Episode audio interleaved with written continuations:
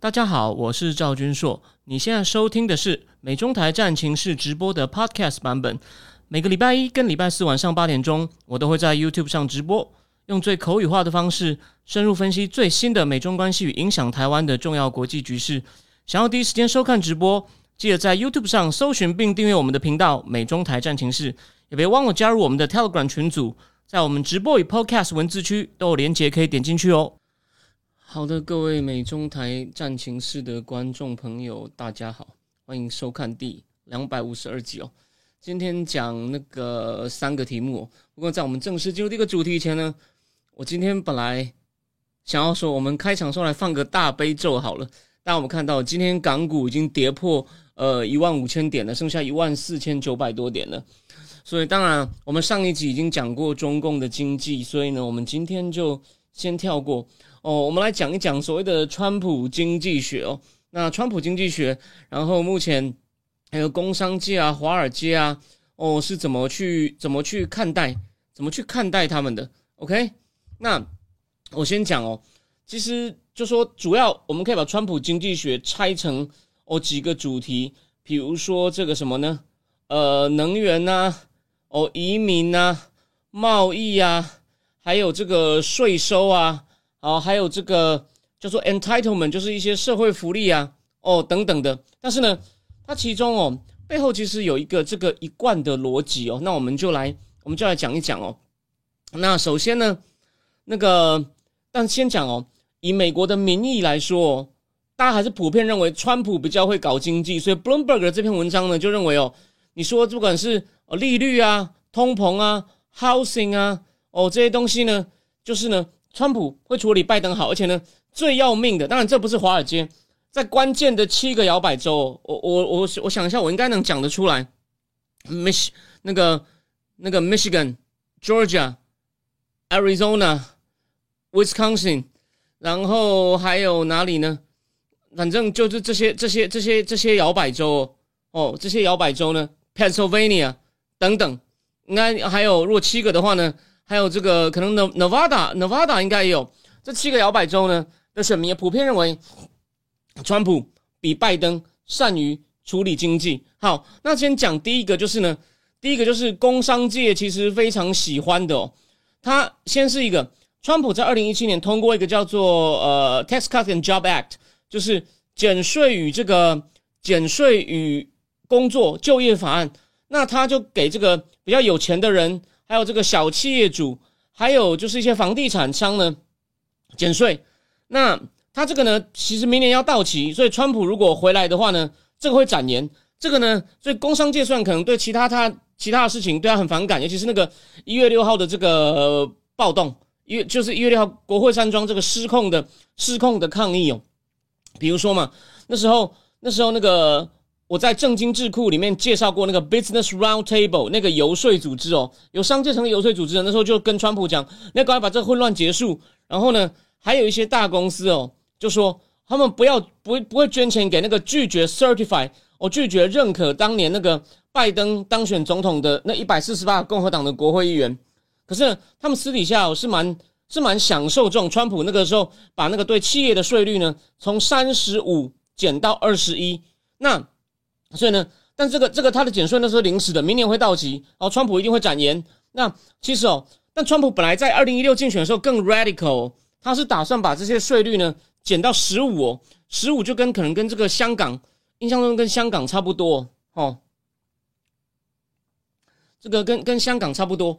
其实我以前哦，我以前有一些在香港工作的 banker 朋友啊，他们就会很注重每年回台湾几天，他们都要去算，因为台湾的税率比较高嘛，他要证明他是香港居民，他必须每年要在香港住满这个哦一定的这个天数哦。大家等我一下。要在香港这个住满一定天数，所以呢，他们都会算说，呃啊，我我不能再在台湾待了，不然呢，我的税率我今年就亏钱了。哦，类类似是这样子。好，这是这是这是这是第一个。那第二个在贸易上呢，在贸易上哦，川普打算呢，一开始哦，一开始就对所有国家不分青红皂白的课税百分之二十，把十十趴所有国家进到美国的这个产品，那这个呢，就的确引起很大的恐慌。那目前哦，根据这个经济学人的看法呢，Lightizer，Lightizer 是我已经确定，我已经跟大家讲过，Lightizer 还在他团队里面，好像 Peter Navarro 应该也会在了。为什么呢？因为 Peter Navarro 跟班农还很好啊。那目前被认为班农其实就说，虽然说川普还没有明讲，可是呢，班农真的是，就你你不管你喜不喜欢他哦，他真的在外面就是动员这个 Mega，他们就讲 Mega Posse。我以前一直听不懂这个 Posse 这个字，后来呢，我才我我是无意间，因为这个拼音英文的拼音，你你你很难从拼音去。反推出那个字，因为它的拼音是不规则的嘛，它不像那个德文、法文、西班牙文这种欧洲语文啊。他们讲这种，原来这个字有点是叫民兵，P O S S E，应该没有错。Peter Navarro 前几天又帮这个班农代班哦，所以他们关系很好。所以理论上，如果班农能回白宫，他不太可能不拉一下这个 Peter Peter Navarro。以前班农不能主持 War Room 的时候呢，就常找，那就就会找 Peter Navarro 去代班。所以呢，Peter Navarro 感觉也是虎视眈眈。那当然这件事哦，他说。如果你不分青红皂白，对很多国家都课税百分之十的话呢，这会这可能会便宜到中共。好，这是一半的 story，等我讲完。所以目前呢，日本也很紧张，他们到时候可能就要，他们有种看法认为哦，川普可能哦会拿这个当筹码，就要他们换一些东西，要要跟你 make a deal，他就先先罚你一杯。那当然最害怕的就是北北北美自由贸易区这个 USMCA 哦，他们好像加拿大跟墨西哥都觉得啊，这样子会会被这个会被影响。哦，所以呢，杜鲁道，杜鲁道呢还没有公开跟他翻脸，可私底下呢，他本本来跟他保持好的关系，可是呢，私底下到时候可能会想办法跟他协商，然后想办法跟他协商。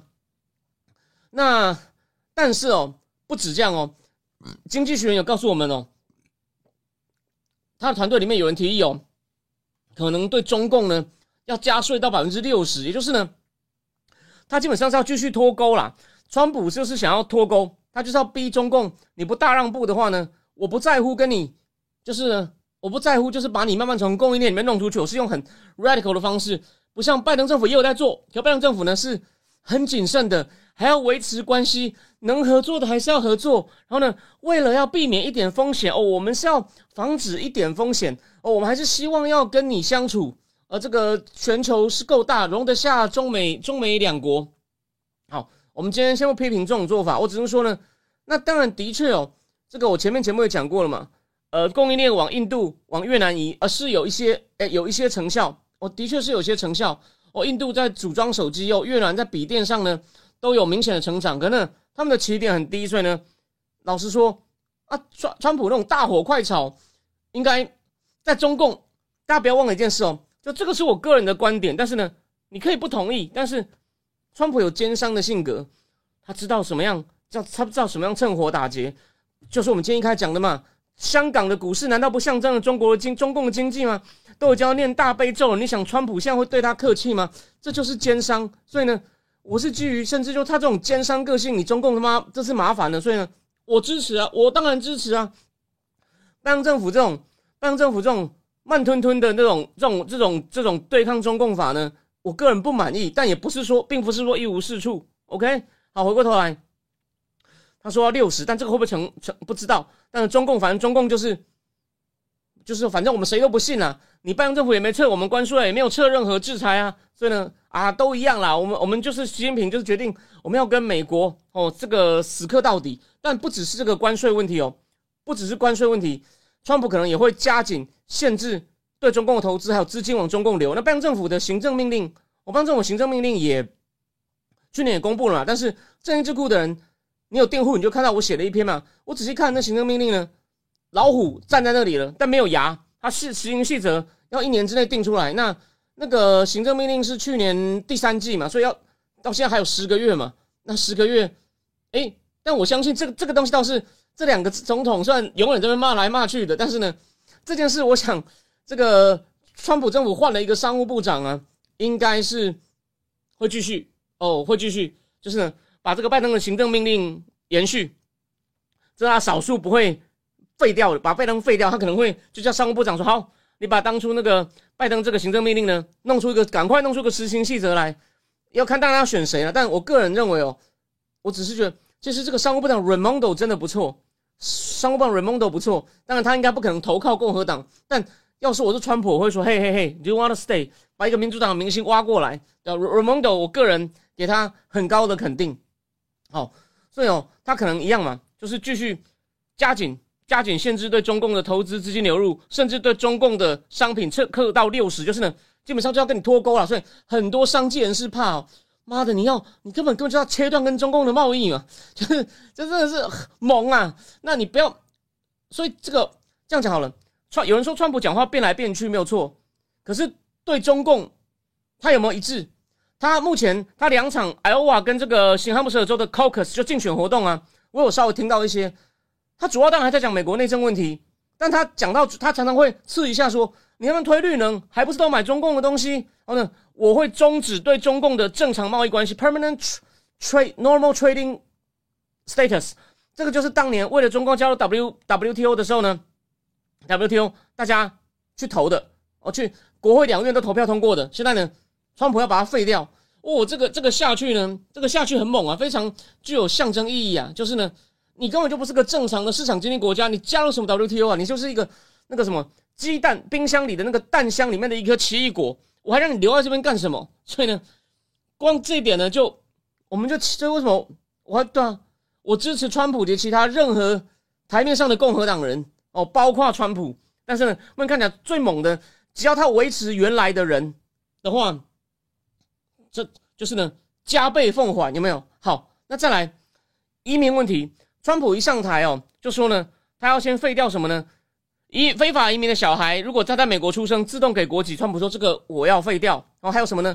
还有一个是共和党目前国会在谈，这边顺便提一下，他们还有一种说，他为了怕美移民都跑来说，哦，我是要寻求庇护的啊，美国是对吧？寻求庇护，他本国迫害美国要收容他，这是美国很崇高的理想，很好。可是那些移民会滥用，所以他们就要证明哦。你不能一路经过那么多国家都不寻求庇护啊！你你你，他说你要一路上就说你要你不能够，如果只是在专门跑来美国寻求庇护，我们可能也不收你，我们可能不收你。然后呢，要还有呢，抓到以后呢，先送回墨西哥哦，这些都要恢复，基本上这些都要恢复。那还有呢，这个移民哦，当然移民就工商界会很怕哦，缺工，有些有些行业呢就会缺工，就是如果川普。要大量的遣返这些非法移民的话，所以呢，这也是个很 controversial 的非常有争议性的问题。不过呢，美国我之前在我自己脸书上贴了，我可能之后把它贴到战情室的那个粉丝页，你去看那个非法移民的这个人数，非法移民这个人数哦，川普对拜登时期一路直线上升，就跟通膨的数据非常像哦，这是个很敏感的问题。现在共现在两党在那边谈嘛，为了要解解解封对乌克兰的军援，我今天四辆坦克文章，我等一下。念完哦，不是念完，我等下直播完的时候会上线，我会放在群组里面。我仔细讲了中东战争目前情况，还有乌克兰，乌克兰跟这个被跟就是我简单提一下，目前他们对边境改革的一些协商的东西跟乌克兰有什么关系？但边境改革本身我没有讲太多，反而在这边讲了。好，这个是这个是这个移民哦，这是移民。再来有关赤字哦。川普当年减税哦，就让美国赤字咻就咻就起来了。所以呢，这的确是川普的一个问题。那是川普的一个问题，所以经济学人就一直批评说，这家伙有减税，可现在环境已经不同了，美国赤字已经那么高了，你给他在在那坚持减税，那不是瞎搞吗？哎，我又我认为有一定的道理哦。可是哦，原来我现在懂了，川普准备哦，在预算平衡上面要准备怎么样这样搞呢？我减税要从哪里补回来呢？我要取消这种 climate subsidy，所以他要说了嘛，我要把这个 Inflation Reduction Act 这个通膨抑制法给你废掉。然后呢，这些什么补贴就不要浪费钱，还有呢，对对外援助要减少，哎，所以这个生活他们要尽快结束俄乌战争嘛，他要省这些钱嘛，还有什么呢？有一些对外援助，这个我个人觉得哦，哦，就说如果他一定要减税的话呢，牺牲到一些外援，这有点可惜。我个人觉得美国要有应该要承担一些世界责任，那这一点呢是拜登这种比较正常的政治家会做比川普好的，这是他的。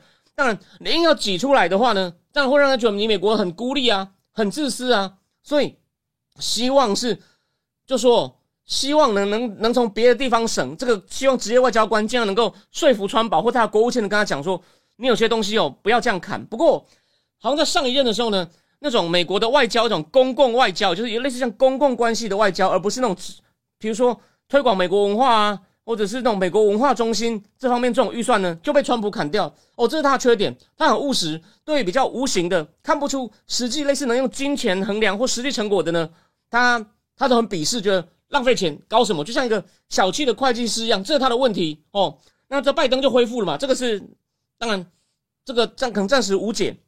我说了 climate subsidy，然后呢，哦，一些对外对外援助的经费，他准备从这个来补。不过呢，川普也很贼，这点就一般，这点他又很政客了，就是反而是其他的共和党候选人说要砍的那种 social security 社会安全，或者是那个 Medicare Medicare 呢，就是那个美国六十五岁以上的人高龄的人的保险。我这边先打个岔，我二月过年，我今年想要终于可以想要稍微放空久一点，所以呢，二月第一次正丁智库呢。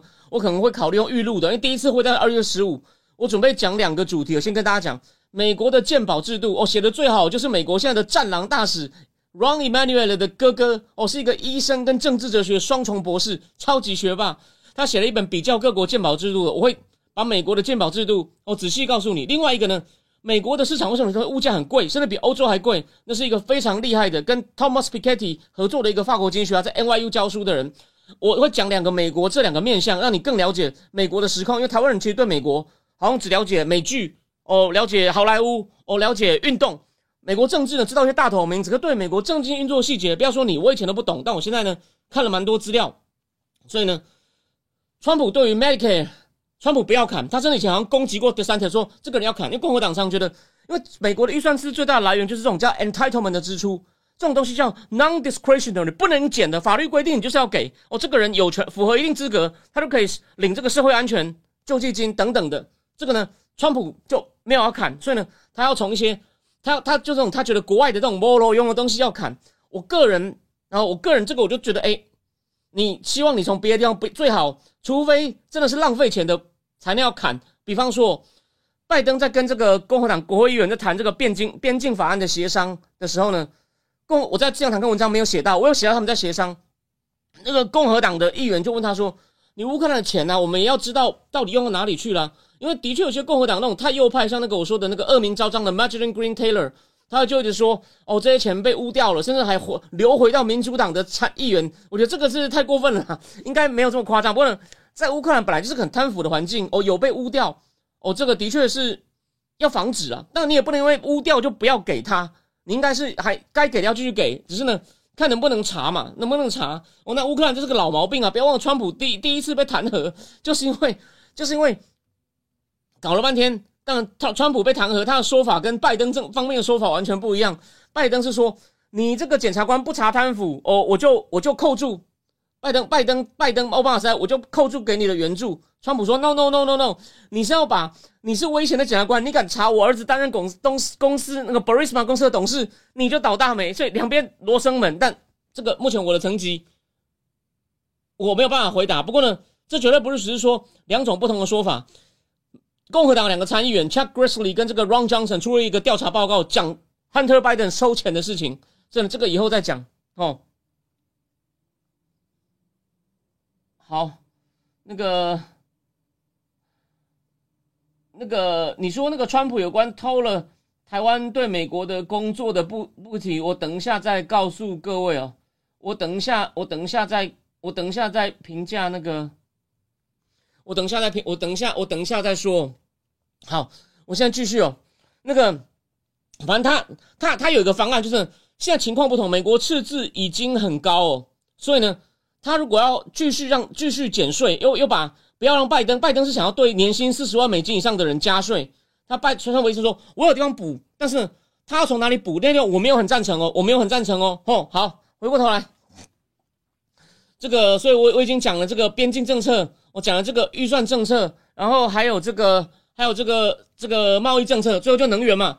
川普在每一个造势场合都会讲 drill baby drill，就是呢。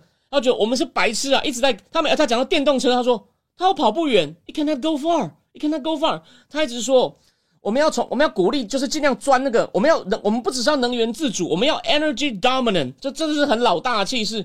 我们就是要油业员尽量采，让美国成为全世界最重要的这个能源输出国。所以他要鼓励。然后呢，有关目前拜登政府这种绿能的这种排放限制什么，他全部都要废掉。然后他还说我们要去管制，进一步去管制。然后他要去削减这个联邦通讯委员会，就是就 m u l l e 是大骂那个 Lina Khan，每次都对付那些科技巨头的那个 Federal Trade Commission，还有那个联邦通讯委员会，他好像消极他们的职权。然后呢，还规定如果你要增加一个新联邦机构，你一定要相应的裁减两个，所以他很狠。他这方面呢要走雷根路线。那雷根路线呢，正义智库的人上个月你都听我仔细跟你讲雷根时代干了什么。就不只是你，不只是你在媒体上听到那种比较浮泛、比较 general 的新自由主义改革，我讲的很细，有没有？我跟我讲的非常细啊。从环保署、农业部各部在做什么都有哦，有兴趣的人可以去看一看哦。好，回过头来，所以呢，他也要继续去管制哦，也要减税。那但反正担心预算赤字，他会从哦其他地方补回来。所以哦，除了这个华尔街哦，但华尔街呢，私底下就怕他，怕他这个贸易乱搞。然后还有绿能，他说，川普这次可能会遭到党内的回力标反弹。为什么呢？因为目前享受到拜登政府这种绿能补助的呢，蛮多是其实共和党倾向的州。是共和党倾向的州，所以呢，你等于砍到自己人，所以这个就看一看喽，这个就看看，就那的确哦，也有一些工商界人士觉得哦，这个绿能产业板又值得方向，你把它全部砍光了，回到传统的依赖石化能源，哦，这个我觉得没有一定好不好，哦，石化能源在当前的环境比较安全，然后呢，美国就不受制于，就不会被沙特阿拉伯威胁嘛，就那你看现在你有看到中东的问题，这样讲好了，这件事情是客观的冷血的讲哦，川普不管是要。把以色列拴住，或者是去听以色列到底，他也不怕，反正形象很差了。但他如果要去拴住以色列的话呢，或者是他他要去重新去打造中东秩序，他要去米平，大家不要打，卖爬卖爬，他比较有能力哦，让阿拉伯国家跟他讲说，你跟你呢不要跟以色列那么对立，你应该要就是你，我会叫以色列轻轻的打，他有权利反对哈马斯，那你们呢继续跟他和解。哦，不要这时候忽然都跟他站到对立面去去，然后呢，川普比较有底气啊，我能源不靠你啊，不像拜登要跑去跟穆罕默德·萨曼碰拳，有没有？所以啊，所以啊，这个方向呢，对他短期是有用的，这就是川普一贯的风格嘛。短期他很有魄力、速效，但有些长期看不见效益的，他就很不喜欢。好，那所以我基我基本上把他的所谓的川普经济学的各个面向呢，哦，基本上都都讲到了。那所以呢，这个大大所以呢，大企业呢，有些地方是受贿的，有些地方是受贿的。那至于这个对金融市场报酬我我今天这部分呢，我标题里面说本来会谈，但我决定今天先不谈，我们再找机会，我们再找机会谈。当然，如果如果有个问题，金融界是觉得哦，如果你预算赤字，你其他地方要补，预算赤字又高起来的话呢，那这样的话呢，公债什么的那个利率啊，还有公债值，大家就不要公债嘛，因为如果你预算赤字严重，那可能又甚至会，甚至多印要多印钞票，所以通膨都下不去，然后呢利率公债值率就会高，所以呢华尔街对川普这一点呢是有疑虑的，所以这一点呢虽然说目前民调好像觉得川普应该可以处理，但这个呢他要小心，因为他现在的环境跟当年拜登不一样了。那还有最后再讲一点，他他那个什么，他说。鲍鲍威尔的任期二零二六会到，川普说不会再 reappoint 他，因为上次上次二零一九时候，川普不是一直骂他说你干嘛不降息啊？你干嘛不降息啊？川普很重视股市嘛，他就觉得鲍威尔要降息，股市才有弹药。那我觉得这样子实在是太这样不能说作弊了，就联准会你要尊重他的职权，你为了自己要让经济好，你就一直骂他说你怎么还不降息？怎么还不降息？这个完全把联准会政治化，我认为这个真的是不够好哦。当然，但川普就觉得。为什么不行？我就是要让经济好一点，就多给一点弹药啊！所以他不喜他不喜欢鲍威尔。所以疫情的时候鲍威尔就就转的很快，所以他应该会把鲍威尔换掉。所以他们也担心哦，川普会换一个叫做 Stooge，就是换一个阿谀谄媚的小人，跟谁？印度总理 Modi 一样。Modi 那时候换掉那个谁？Raguna Rajan，Raguna Rajan 就是举世知名的一位非常厉害的经济学家，在芝加哥教书，也当过 IMF 的首席经济学家。Raguna Rajan 要清印度的坏账，Modi 又觉得靠你这样等于搞到我。就换了那种官僚出身的会听话的，要他升息就升息，要他降息就降息，但主要是降息。所以川普呢可能也会搞这招，所以华尔街对他是有疑虑的。好，这就是大 picture。但是呢，我们到时候就看一看。那最后再讲一下，帮助川普的，这是原班人马，Larry Kudlow，Larry Kudlow，他后来的那个总统经济顾问哦，他现在又在那个 Fox News 当经济评论员嘛。然后还有那个谁，Kevin Hassett，Kevin Hassett 也是总统，因为美国有两个咨询机构。Council of Economic Advisor，另外一个是 National Economic Council，然后那个 Council of Economic Advisor 是 Kevin Hassett，Kevin Hassett 他有写了一本书，在回顾，呃，他还在批评美国转向自社会主义，嗯，他还说他本来没有那么喜欢川普，可能后来呢帮他做，他觉得蛮好的。那这个这本书我还没有时间看，我应该会找一些跟我的计划有关的章节看完。所以原班人马，所以你会发现，大部分东西是原班人马，而且呢，所有媒体都说他更有组织了。我对我就再补充一点。各国都在华盛顿打听，因为他们很担心。我刚刚现在讲的不是华尔街，各国都要华单听川普上来到底什么东西，大家都觉得好像伏地魔回来，伏地魔要干嘛？他们就去打听，就去问传统基金会。传统基金会呢是一个哦，他我在智库里面讲过吧，我在政治库里面讲过，传统基金会什么样组织？反正呢，这边就卖个关子。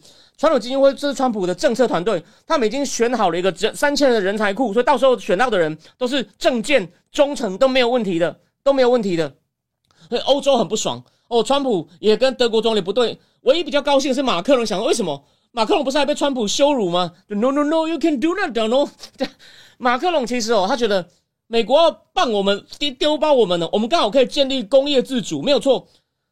正义智库的也知道吗？我那时候不是把马克龙讲说美法国不要介入中美争执那个专访法文版，因为法文版跟英文版不一样，我全部翻译给你看。马克龙一直在讲欧洲或法国要再工业化。Reindustrialize 这个叫法文就是和 industrialization 有没有？所以马克龙觉得这是我们的机会，我们可以趁机哦，我们可以趁机呢。当然，美法打过一次贸易战，川普可能会再来一次，所以欧洲人还是对他很有防范。那那个 Christine Lagarde 现在的欧洲央行总裁就直接说，川普就是我们的威胁。嘿，欧洲人，但只有马克龙觉得这是我们的机会。小马是很会，就是从危机中找转机啦，所以。我个人还是很肯定他，我知道很多人不太喜欢他，我可能全台湾最支持马马总统的人。呃，贺龙夜是访问王志安，我真的不知道，我要我要我要那个哦，对，现在 Jello 曾说希望川普上了军火可以快点给，这个倒是无关哪一个总统啊，就是《华尔街日报》在两三一个大概几天前又出了一篇，跟我前年在把真灵智库华尔街那篇《华尔街日报》前年也在讲说军购交货延迟。这问题还没有解决的话，就不又写一篇，我还没看完。但重点来了，其实哦，我们客观的说，这不能完全怪拜登，是川普政府当年的好意，像卖的太多，本来就是交货可能有有点延迟，遇到俄乌战争变大延迟，所以，所以为什么我今天这辆坦克的文章我就讲了嘛？如果逼他逼乌克兰停战，我知道全世界批评说，你这样就等于鼓励独裁者嘛？只要拖够久，好，这个问题我也承认，but。但现实短期来看呢，就没有这个问题了。第一，你美国可以省钱；第二，重新回印太，然后呢，赶快军欠的军售火力全开，因为他们因为乌俄战争，军工业的确有在重新增加产能。你现在这些产能就理论上不用给乌克兰了。假设没有再打起来，我相信普京应该不太敢造次。再提醒大家一次，你跟人家辩论，如果你必须要跟他吵论的时候，要就事论事，是谁把北溪油管二号制裁？是谁一上任就开放？到打起来才收回，还有，就是我上次不是讲说，拜登政府都当烂好人，把呼体组织从恐怖组织名单上解除，拜登上任没多久就解除，我骂完两天后放回去了。你你老是对那些坏人就是轻放人家，然后最后就被人家被人家背刺一刀，这是为什么我我不愿意吃我我我实在是忍不住要批评的原因好吗？老是干这种事有没有？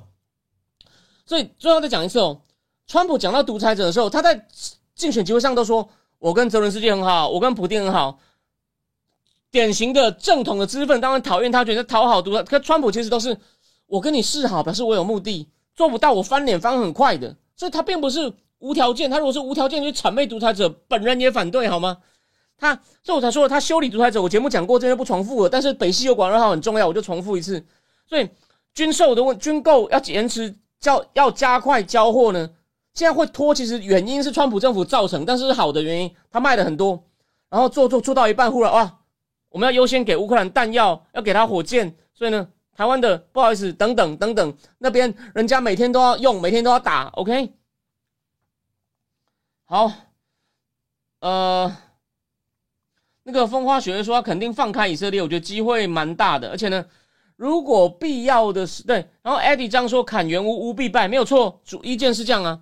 所以说，我认为哦，就川普也不会看着乌克兰丢掉，因为这本来是他可以骂拜登的东西。如果变在他手上丢掉，他的个性就他会他会他逼他们讲和嘛。所以我说，《金融时报》预测很不准，《金融时报》说原屋的预算会过，但目前为止，就我看到的新闻，这边帮大家补充一下，民主党人比较乐观，说哦，现在看起来过机会。原屋原屋法案因为那个跟边境改革绑在一起，两边都谈好的机会已经超过一半了，但共和党那边还没有松口，而且众议院比参议院强硬哦，所以，我我目前为止虽然有点进展，但我还没有到乐观哦。但西方的主流分析，所有都认为没有没有西方的援助，没有欧洲的援助，乌克兰根本撑不下去。普丁就在等这一刻，没有错，我完全同意，好吗？这个我今天四辆坦克的文章基本上都有，基本上都有讲到，我等一下会放上去。好，那我们第一个话题哦，我们第一个话题就讲到这里。啊，等我一下。好，再来，很有意思哦。这次拜登在民主党阵营里面呢，出现了一个挑战者。其实我在一九九二年哦，在共和党内部曾经也出现过一个挑战者，在新罕布什尔州，老布希要连任，虽然他后来是败给克林顿，他党内出现一个挑战者叫 Pat Buchanan，他在新罕布什尔州选的不错。这次呢，其实哦，在其实哦是戏骨的有两个人，我先给大家看一张照片哦。这两个有一个人是当过 Sam Sam Altman 的助理哦，等一下不是这张，这两个人哦，这个人叫做 Matt Kisilov，他当过这个 OpenAI Sam Altman 的助理，然后这个人叫 Jet Summers，他们两个人呢认识了这个在他们总算找到一个人愿意出来挑战拜登，因为他们一开始找不到，就民主党人很奇怪，他们有点太自满，我不是讲过经济学人骂，哎，对不起，不在你们这边讲，在正经智库的会员专属直播，经济学人一个月前的专题。但两三个礼拜，两两三期前专题就在讲，民主党人私下担心拜登，可是又不敢说要换他，哦，所以呢，这两个人受不了了，他们成立一个超级政治行动委员会，叫 We Deserve Better，我们值得更好的，因为他们觉得他说拜登这年来啊，明显又变慢了，又变老了，他明显的又 slow down 了，哦，这样的人怎么行啊？你知道谁是？后来呢，有一个人介绍他们给这个民主党出来挑战的 Dan Phillip，他们就决定八成立一个超级政治行动委员会。我等一下解释什么叫超超级政治委员会 Super PAC。你知道谁介绍的吗？就上一次选过民主党总统内部的那个民主党总统初选那个华裔的 Andrew Yang 杨安泽介绍的。所以杨安泽有陪这个 Dan Philip 哦出来竞选。好，那我继续讲哦。所谓的超级政治行动委员会就是呢，你如果是候那个候选人自己成立的政治行动委员会呢？个人好像个人公司捐款都有上限，不多，也就是十几万台币而已。哦，他就是不让你不能被金主控制。可是哦，如果我金主，我举例，我我我就故意套了台湾，我要支持王世坚鬼娃，我不能直接捐给王世坚，可是我自己拿钱出来帮鬼娃发广告，然后呢，说我支持鬼娃，请大家一起跟我支持我。这样的话。这种的捐给你自己成立的 Super Political Action Committee 的金额是没有上限的，唯一的规定，但我我我没有查到细节，就就唯一的规定是你不可以受王世坚指挥，你们的行为不能 coordinate。但我不知道他们到底要怎么做到这一点，但是应该是应该法律细节应该有规定啊。反正大方向就是我自己可以帮王世坚每天拉票，帮他，我只要我自己拿钱出来，我可以帮王世坚在脸书上登广告哦，我请人去发。王世坚文宣，我请人，我请人，我帮王世坚办活动。但是呢，你不可以是王世坚指挥，因为这样的话，你今天如果你是帮让他指挥的话呢，将来等选上了就变成你控制他了，所以呢不行。OK，那他们就成立一个叫 We Deserve Better，因为他们就觉得我们要比拜登更好的人，就找到了这个 Dan Philip，他才不到四十岁哦，家里是开那种那是蒸馏酒厂，很有钱。嗯，目前呢，他就参加新罕布什尔州助选。那这个他在新罕布什尔州初选哦，其实拜登政拜登这次哦，他们故意用一些理由哦，就把他们就不参加爱荷华州初选，也不参加新罕布什尔州初选，他只要参加南，他要从南卡州开始。为什么？拜登当年四年前选的非常差，在前面两个州，他在南卡州是会得到那个老牌的共和党重重重量级的黑人众议员 Clayburn 的支持，才开始翻红。然后民主党内的激进左派才决定跟温和派联手，把他拱出来。选总统啊，的确，基于太蛮多人厌恶川普，加上疫情失控，所以呢，再加上一些我认为不公平的选举哦，有我目前就说，哦，也有一些选票计票的争议，不过呢，没有证据足以证明推翻选举影响到选举结果，但是规则不公平啊。时代杂志的 Molly Bow 都写了，不过 Molly Bow 已经转到华盛顿，讲错了，转到华尔街日报了。哦，这个以后再讲。所以呢。才能要在各种因素下，其实对川普来说有一些规则上的不公平，但是有没有真的让民众党做票，有一些零星的证据，但是呢不知道数目，所以呢我们不能这样讲。所以川普这样讲会引起人家对他的反感。这个说我的选举被偷了，的确你证据不够，这样讲会被批评，我没有意见。你要批评他，觉得但你要说他这样就在颠覆民主，我只能说他证据不足的情况下有点不服输。OK，有点不服输。可是他如果真心觉得我的选票被偷了，他这样讲，他认为选举结果有问题啊，民主是靠选举啊，所以我认为是你不能你这样讲是不服输，但他也要推翻整个民主制度吗？他他你可以这样扣他希特勒吗？我认为这还有讨论空间。当然，左派很讨厌他的人这样觉得。我我没有意见哦，民主社会这是就他这样讲，你要你要这样就你要这样讲他，这是川普的问题，他应该要想一想。好，回过头来，这个 Dean Philip，这个 Dean Philip 啊，反正呢，他就他就出来，他就出来。那拜登为什么这次呢要从这个南卡南卡选呢？他说真正原因很简单了，华尔街日报酸他，怕丢脸啊，怕为什么怕这个 Dean Philip 选太好？不，这个 Dean Philip 没有什么全国性知名度，算家境很有钱。然后呢，他。哎，《华尔街日报》有一个专栏作家，就去就去他的场子看哦。他说，这个《华盛顿邮报》是有讲哦，他有一次有一个集有一个集会，他就一个人躲在这个竞选卡车里面，因为没什么人出来看他，所以他目前哦，他到底在新罕布什尔州能不能拿到十趴的票都不确定。可是他这次有一个创举哦，这是我这是我的标题哦，我我的我的标题，我的标题是什么呢？就他这次哦，这两个人哦，找了一家公司叫 Delphi。帮他设计出一个聊天机器人，你不要笑哦。聊天机器人这不是那种传统的预先录好内容哦，它是收集他讲过的二十几二十几个万字，就有点像那种训练大型语言模型一样，弄出个聊天机器人，你可以上线跟他聊天，你问他什么，他就会回答，说你为什么要出来选？你觉得你为什么你为什么要出来挑战拜登？然后呢，他就会讲你对什么意见的政策是什么？但是但是呢，做必须因为一些理由，他必须要做一些技术上的调整，什么调整呢？Open AI 有规定，第一，这种虚拟的机器人呢，第一，第一，我们的 Open 我们的 AI 的东西，Open AI 的东西呢，不可以用在竞选活动，所以呢，这个 Delphi 呢，就必须要把 ChatGPT 从从这个软体里面呢丢掉，不可以用到 ChatGPT。第二，他说那个没有没有本人同意下，你也不可以去虚拟一个人。不过这个应该是 Dan Philip 同意，所以他们在他今晚上做了一个聊天机器人，你问他问题，他就会用他的原来的声音。这样做出来，但是他不是第一，之前好像有已经有两个人用过类似，不过在总统大选呢是第一次用一个聊天机器人的。那这个人他因为很年轻，他也很了解科技，所以为什么戏骨的创投经过杨安泽介绍就认识他，然后呢，然后他们也就直接讲了嘛，就他是谁可能还不那么重要，但是他对科技的态度是开放的。但重点就是拜登这样下去不行哦，所以呢，华尔街日报记者在他说他在现场呢，后来华尔街日报去去了一个他的场子，他说五点开始要讲到四点四十后，现场只有三个人。就有点惨，这个 Dan Philip 不过还好，准时开始的时候呢，哦，见了一百多个人，他就问了其中一个老太太，六十几岁，他就问他说：“你支持他的吗？”不不不，我支持拜登。好，不过呢，我想来听听不同的声音。然后呢，他还问了另外一个，另外一个就说：“拜登看起来 he doesn't present himself well，他看起来这样真的不行啊。”但他支持民主党，说我们我们一定要换一个人。那这个 Dan Philip 呢，他主要有四个证件哦，很快讲一下。他说我们要如何重振美国。他说反正呢。民主党现在分两种，一种是激进的重新分配派哦，那种民主党跟共和党很多政见的差异呢，过去两个月政经智库都仔细跟你讲了。你如果你是政治智库，你就更懂这意思。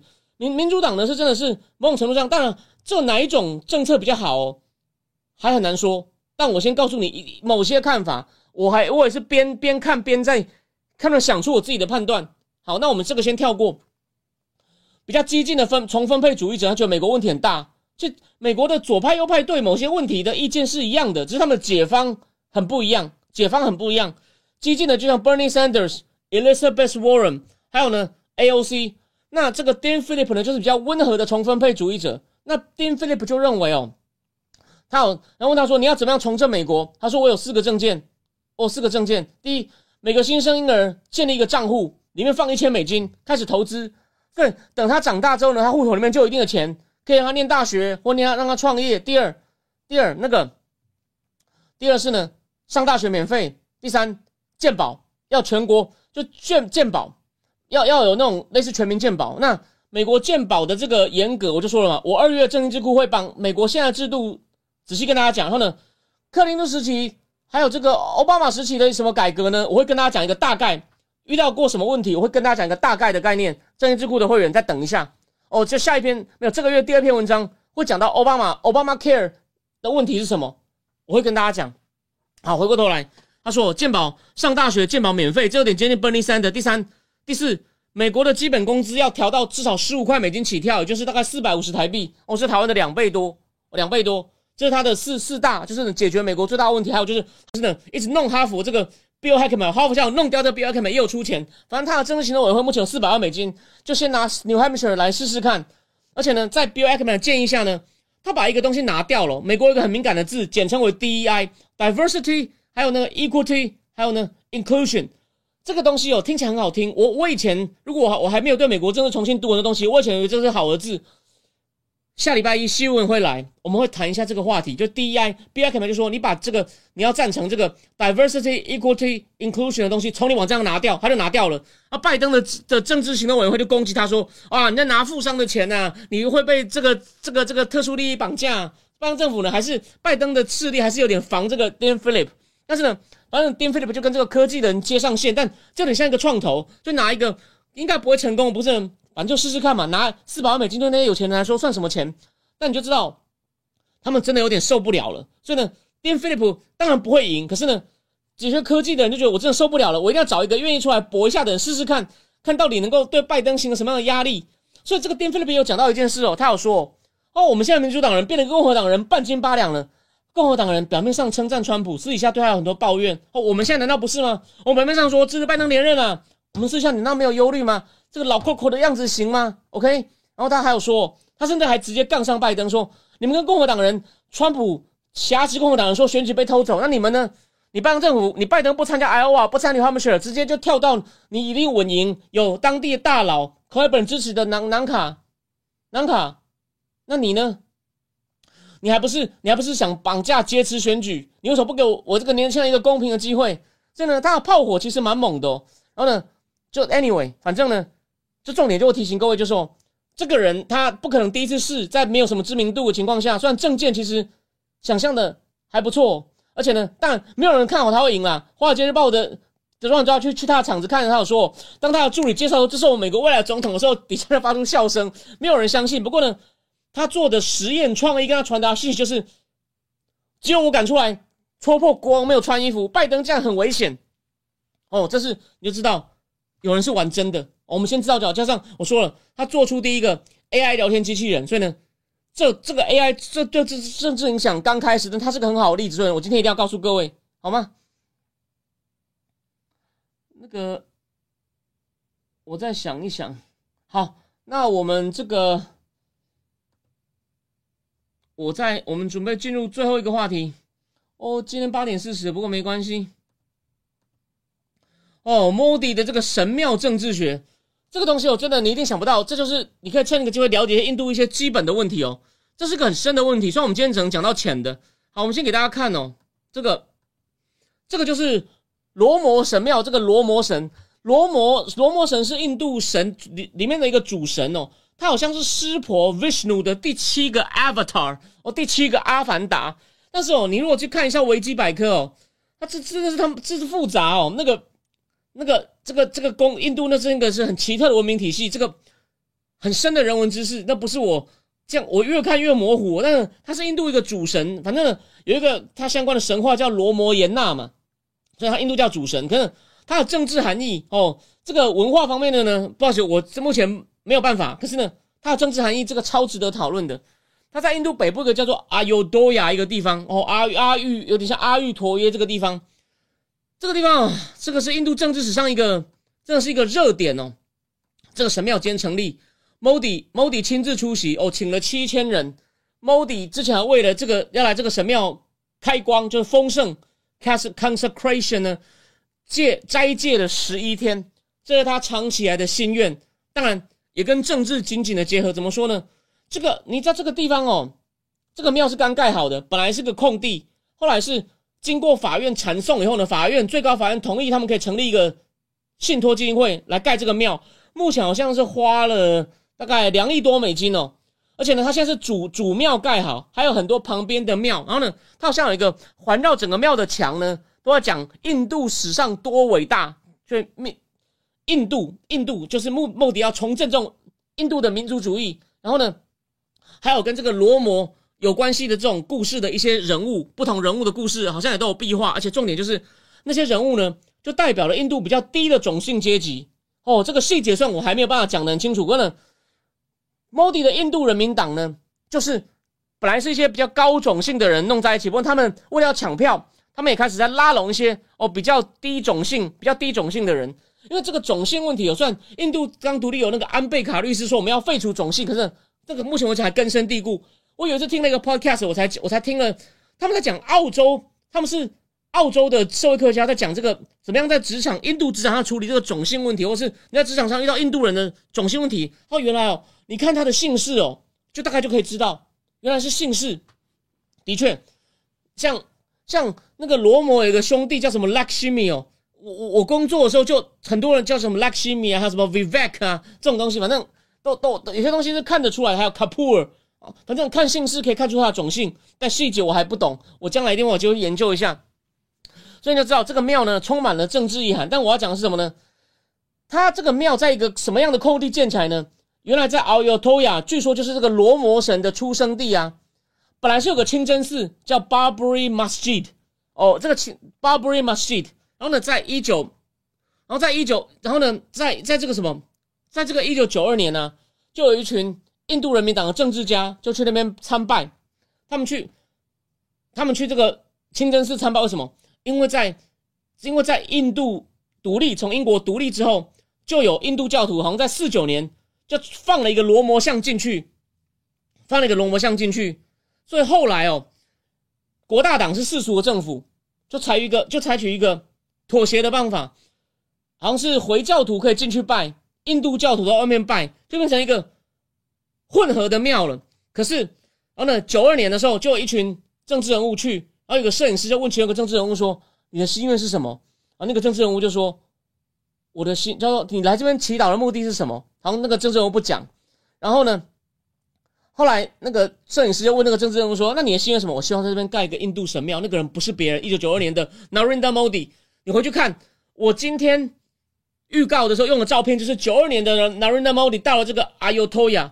那你知道印度人民党的这些这些印度教这种高种姓的政治人物去去完以后几个月后发生一件事情，这个 Marbri 这个 Barbri 清真寺被印度教的暴徒强拆，后来在印度引发全国暴动，死的大部分是回教徒。后来双方就打官司，这个印度教徒就说，这个呢本来就是在一一千五百年左右。所以我们等了这个庙等了五百年，本来在一二零年左右被蒙古尔王朝，其实蒙古尔就是蒙古的意思，被蒙古尔王朝强拆掉，把罗摩出生地的印度教神庙强拆掉，换成清真寺。我们现在只是恢复原来的权利。回教徒在印度法院就说，他们这样搞会鼓动，会有连锁效应，会让全全全印度各地的清真寺被强拆，又盖回印度教神庙。那先跟大家讲哦，其实在印度这个东西哦，当然为什么莫迪敢这样硬干？因为在全印度大概有八成的人都是信印度教的哦，就是信那种对吧？像什么象神啊，对吧？这个毗湿奴啊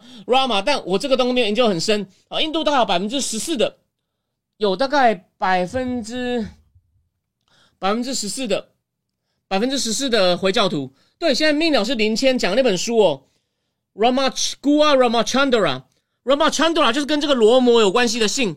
这个人是印度顶尖的史家，还写了区。那个板球史，然后呢，Modi 他之前修法就是要让这个回教徒要拿到印度国籍变困难。这个修法的时候引起很多抗议，包括那印度的很女明星 Pak Duni、Deepak Pak Duni，还有这个 Ramachandra Gua 这个作者，就是聊天室里面那本书的作者，他也去抗议，还被警察抓了，然后送上巴士。所以呢，这个人是印度一个蛮就是蛮有名的世俗派的，写的书有有一些国际影响力的知识分子。他最近又写了一本书，他讲那种印度比较自由的声音，就是都跟 Modi 对干了，OK？所以你就知道，你就知道，你看，就后来反正最高法院就判你们可以成立一个基金会重新盖，然后呢，他为了妥协说，你可以在附近给你另外一块地盖清真寺，但那块地都还是空的。那个我忘是哪个西方你去看，一群人在那边打板球，在那个预定盖清真寺的地方打板球，那边清真寺没有经费。地方政府不支持，不像这边 Modi，你以为他只有权力盖庙吗？他还花了三十七亿在阿尤托亚盖了一个机场哦，然后呢，火车站也新建。火车站以前一天能够有一万颗、一万次的一万个班次，以后可以到六万个班次。还有呢，里面还我看到西方报道还写哦，有一个商学教授不干了，去当房地产经纪人，因为呢，附近以后的餐饮旅馆业会非常，每年至少有百万人来朝圣，来阿尤托亚的这个这个罗摩神庙朝圣，所以呢，附近就是要发大财，阿亚托要发大财，基础建设全部改。参旅业，我炒地皮也都来，所以我刚刚说的那个商学教授呢，就改去当房地产经纪人了。他不当商学教授了，你就知道。那呢，今天这个转播仪式呢，全印度都看得到，罗摩神庙落成，七千人来，但国大党国大党就抵制说，你这个就是政治操作。不要忘了，Modi 五月就要选举了，然后他终于完成他的心愿，在在这个地方呢，从在这个罗摩的出生地呢，建了这个罗摩庙的清真寺。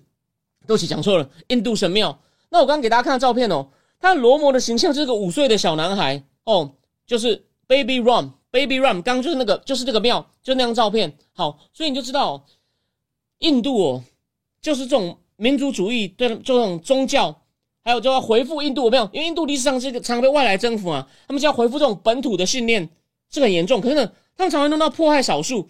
你不要看说啊，八十比四十怎么有的比啊？哎，印度有十四亿人呢，是那个。是百分之十四，百分之十四也是也是两亿耶，所以呢，你不可能，所以你你这么某种是对两亿，然后还有这件事，我要再补充一件事情。后来有一件事就是 Modi 人生政治史最大的污点就是什么？后来有一群那个神庙，就是清真寺被拆了以后呢，有一群 Modi Gujarat 帮的印度教徒去阿亚托亚朝圣，回来的时候呢，在火车上被纵，好像被纵火，有六十大概六十个人左右死掉。第二天，据说各种说法不一样了哦，就发生在 Modi 主政的 Gujarat 邦发生了很严重的暴动，大部分死的是回教徒。写的最好就是现在《金融时报》的专栏作 Edward Luce，他那时候是驻印度的记者，忘我忘了是哪个媒体。他说回教徒的住宅事先被钉上记号，第二天就被冲进去杀掉，怎么杀的很残忍，我就不讲了。好像死掉非常多人，所以后来啊，虽然印度自己的调查说 Modi 并没有纵容他们，但是美国不接受。Modi 在当上总理以前，他被制裁，他不能去美国，但他当总理也不得已，你不能不跟印度打交道啊，所以只好，所以呢，Modi 跟在他的邦 Gujarat，因为这场有关的种族暴动呢，他这是他的很大政治上很大的污点，怀疑他那第二天就纵容印度教徒和回教徒进行报复，所以这印度，所以说你说印度这个经济，还有我再补充一点，那当然你讲了半天就说，这样说我们对于社会文化，但跟政治有关社会文化好。这个东西不错，但再来，它对经济的影响呢？我打算在过年前最后一次哦，我可能会先预录的，这样我就可以提前看放假休息一下。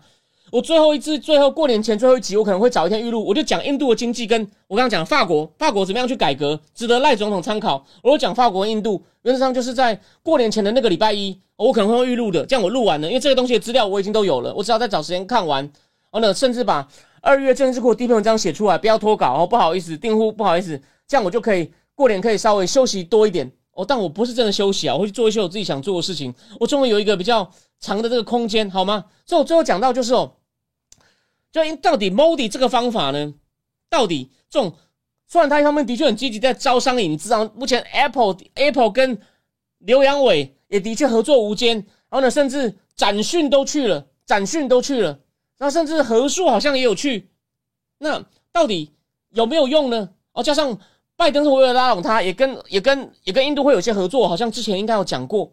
那到底，但是 Modi 一方面为了巩固他自己呢，这么就这么搞这种民族主义，这么甚至对少数，我说嘛，他那国籍法，某种上真的是迫害少数，对少数形成很不公平。他这样搞真的是万灵丹吗？虽然说印度教徒有八成，可你要知道，如果你弄到太过分，弄到整个社会动荡的话呢，那这样可能等下背后你的。印度教的大咖也可能会反过来不支持你，觉得你把事情搞砸，就跟民主党现在有人受不了了。拜爷爷，你虽然是个好人，但是你你你这样弄我们，你会害我们输掉啊，一样道理啊，有没有？但今天呢，所以这个神庙，我知道台湾没有什么注意，但是这个神庙很有意义，我也把它重要的前因后果我已经大概告诉你了，好吗？对对对，就是梅欧拉讲的 DEI，DEI，DEI 真的很重要，所以我下礼拜呢。新闻来的时候呢，我会跟他对谈一下这个 DI 的问题。我们会对谈一个很重要的影片，我到时候再告诉各位。就有一个人在那痛骂 D E I，有一个人，那个人不是小咖哦。下你放心，下礼拜一你就知道了。OK，好，那我就今天呢就讲到这里哦，八点五十五了。好，那礼拜四是正经智库，所以呢，我们继续讲美国政治，继续讲美国政治。好，那今天非常谢谢大家收看，我相信这三个议题都蛮有趣的。那第一个川普经济学呢，其实你看出来真的很不一样，跟拜登真的很不一样，完全是对着干哦。所以呢，好戏在后头。我最后讲一点哦，我先不要明讲，但是呢。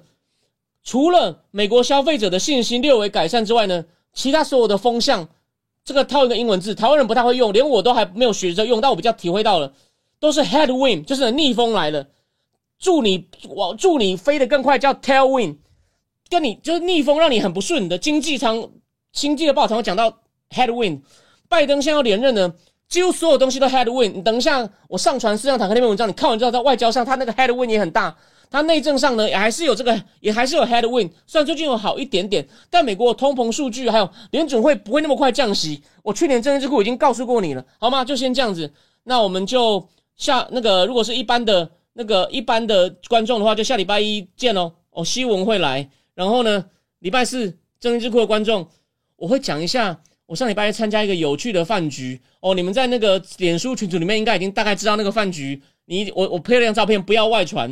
在那个饭局里面呢，我听到什么哦可以讲的，也没有什么不可以讲，我会跟大家分享。就独享给给订户独享，里面有真的很大咖的人，所以我不能讲，因为那个名字太大了，所有人都知道。就这样哦，因为他是意外的来宾，我也没有想到我会亲眼见到他，还问了他一个我很想知道的问题。我在这边其实讲过，但没想到我会这么快就遇到他。我问了，那至于是什么呢？我们就礼拜四的订户直播见哦，谢谢大家，晚安。